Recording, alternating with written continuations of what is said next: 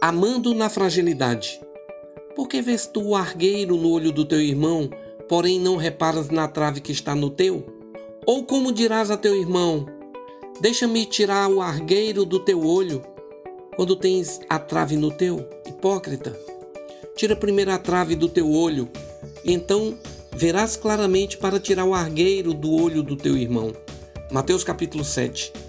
A religião é um dos ambientes da possibilidade da comunidade de fé. Comunidade de fé é um lugar do cuidado com o outro, um lugar de pessoas que se querem bem. Precisamos trabalhar para não sermos descuidados. Quando estamos em lugares de comunhão, nos humanizamos, passamos a compreender nossa fragilidade tomamos a consciência de que somos frágeis, imperfeitos. Nos vulnerabilizamos, ficamos expostos.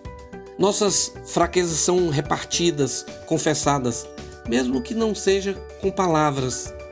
Não podemos fazer dessa vulnerabilização do outro um motivo para acusação. Ao contrário, precisamos entender quem somos. Quando decidimos viver em alguma comunidade de fé, decidimos repartir nossa vida para nos tornarmos família. Passamos a vivenciar a experiência do corpo de Cristo. O apóstolo Paulo, usando a metáfora do corpo, diz coisas belíssimas, do tipo: se um membro sofre, todos sofrem com ele. E se um deles é honrado, com ele todos se regozijam. Na sua primeira carta aos Coríntios, no capítulo 12, diz: Porque também o corpo não é um só membro, mas muitos.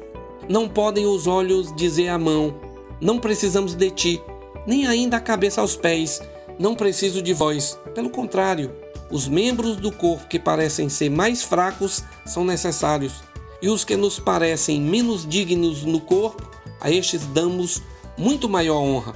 Também os que em nós não são decorosos, revestimos de especial honra. O texto que lemos Jesus está advertindo para a consciência de que somos família, amigos, corpo. E se enxergarmos nossas fragilidades e não fizermos disso a possibilidade do cuidado mútuo, nos tornaremos hipócritas.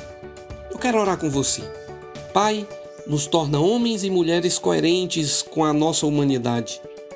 Que nos amemos não pelas nossas fortalezas, mas pelas nossas fragilidades Ensina-nos acerca do cuidado com aqueles que estão próximos a nós.